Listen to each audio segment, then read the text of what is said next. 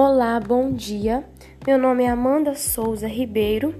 Eu estou aqui para apresentar o meu portfólio. Sou estudante de licenciatura em Letras.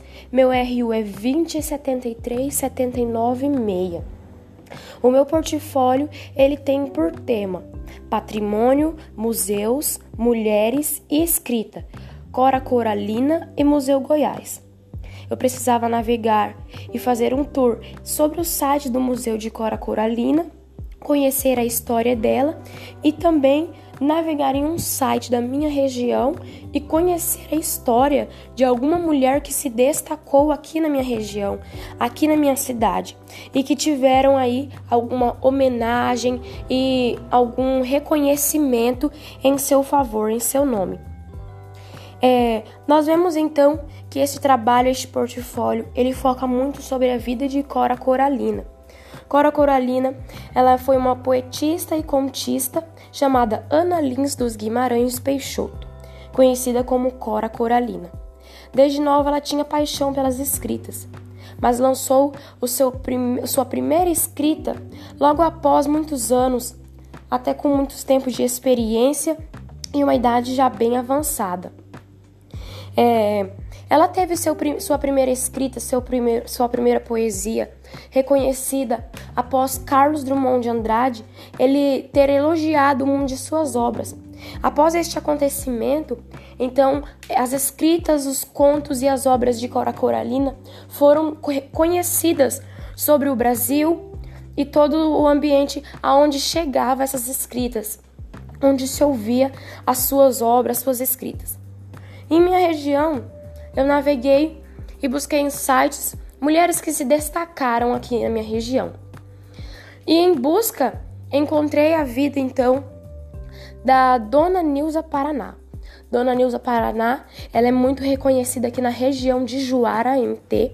Ela nasceu, na verdade, na cidade de Pochorel, em Mato Grosso mesmo, mas que veio para cá com seu esposo José Paraná. E eles foram um dos colonizadores da cidade de Juara. José Paraná ele é conhecido como patriarca, juntamente com sua esposa, a matriarca de Juara, Dona Nilza Paraná.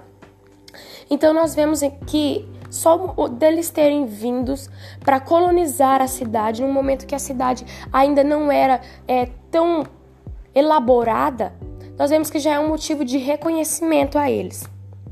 Dona Nilza Paraná, ela veio para cá juntamente com seu esposo e ela sempre teve muita dedicação e seriedade para com a cidade.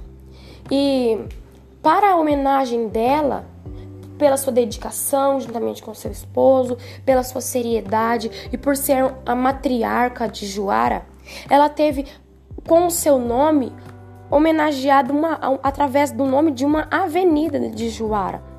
É, ela teve uma homenagem aí, tendo como título de, de uma avenida o seu nome, Avenida Dona Nilza. Logo após alguns anos, este nome ele sofreu alterações.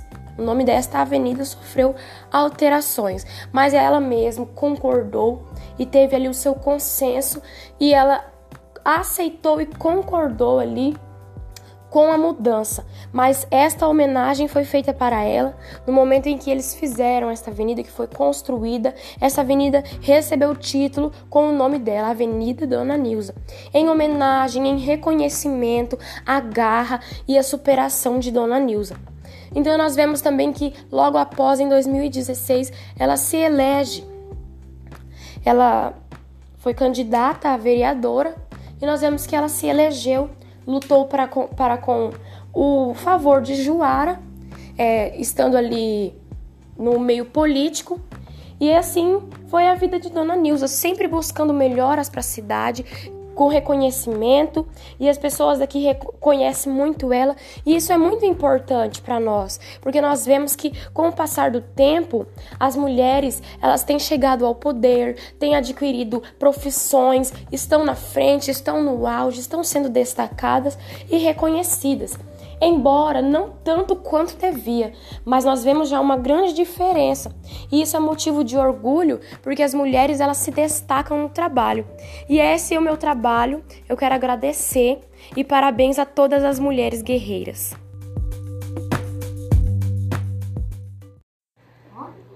Só Deus resgata Israel.